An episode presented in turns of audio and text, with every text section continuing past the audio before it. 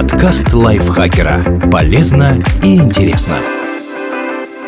Всем привет! Вы слушаете подкаст лайфхакера. Короткие лекции о продуктивности, мотивации, отношениях, здоровье, обо всем, что делает вашу жизнь легче и проще. Меня зовут Михаил Вольных, и сегодня я расскажу вам, что такое дисморфия продуктивности и как с ней бороться.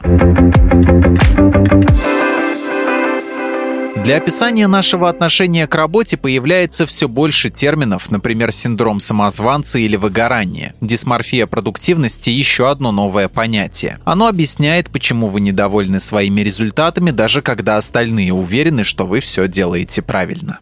Как проявляется дисморфия продуктивности? Представьте, что вы менеджер кофейни. За один рабочий день вы отправили все заказы поставщикам, почистили все кофемашины, запустили новую рекламную кампанию, составили расписание для всех сотрудников на ближайший месяц и ответили на каждое сообщение. В этом гипотетическом сценарии вы отлично поработали, выполнили все задачи и внимательно отнеслись к пожеланиям персонала. Тогда почему вы чувствуете, будто сделали недостаточно и вообще провалились по всем фронтам? Это чувство находится на перекрестке тревоги, синдрома самозванца и выгорания. И, по словам соавтора книги «Выгорание» Амелии Нагоски, является, вероятно, одним из ключевых признаков последнего. Дисморфия продуктивности не позволяет нам подмечать наши успехи. Так происходит потому, что наше тело слишком долго находится в состоянии стресса. Как только он становится хроническим, мы перестаем видеть общую картину, объясняет Амелия Нагоски.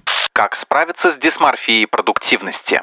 Составлять списки дел. Главный ключ к борьбе с дисморфией продуктивности – осознание, что вы достигаете цели и хорошо выполняете работу. Иногда для этого необходимо увидеть свой прогресс на бумаге. Поэтому регулярно составляйте списки дел и не пугайтесь, если они становятся все длиннее и длиннее. Отмечайте выполнение каждой задачи и постепенно у вас получится зачеркнуть все пункты. Видеть свои небольшие победы очень важно. В конце дня, даже если удалось вычеркнуть из списка только половину дел, вы заметите, как много много успели. Если на этом этапе вы все еще чувствуете, что сделали недостаточно, ничего страшного. Сфокусируйтесь на том, что получилось, и напомните себе, что и это очень даже неплохой результат. Многие из нас работают в постоянно меняющейся обстановке, несколько дней в офисе, несколько дней дома. При этом личные переживания тоже влияют на нашу продуктивность. Записи помогут разобраться, насколько комфортно вы чувствуете себя с нынешним объемом работы и не перегружаете ли себя прислушиваться к позитивной обратной связи. В следующий раз, когда вы получите сообщение с благодарностью за хорошо выполненную работу, не отвечайте «нет проблем». Остановитесь на секунду и подумайте об этой обратной связи. Очень часто мы не замечаем приятных комментариев, потому что слишком заняты работой. Не позволяйте позитиву проходить мимо.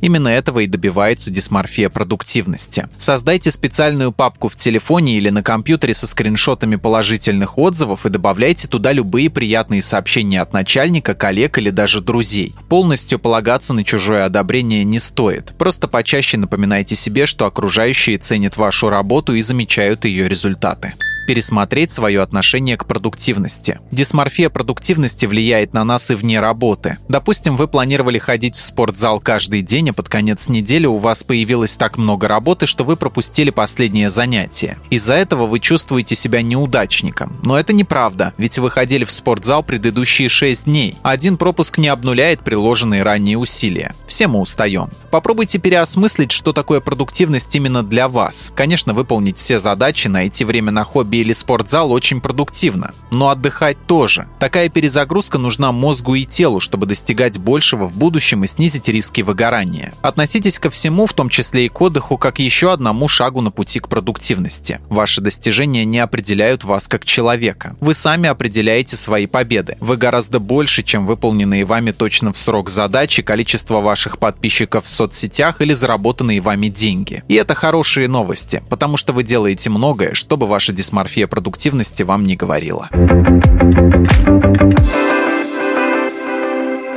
Спасибо Лизе Захаровой за этот текст. Подписывайтесь на подкаст Лайфхакера на всех платформах, чтобы не пропустить новые эпизоды. Ставьте ему лайки и звездочки, это помогает узнать о нас новым слушателям. Свои впечатления о выпуске оставляйте в комментариях или отзывах в приложении. А еще включайте наш подкаст «Смотритель». В новом сезоне мы с кинокритиком Алексеем Хромовым обсуждаем легендарные кинофраншизы. На этом я с вами прощаюсь. Пока! Подкаст Лайфхакера. Полезно и интересно.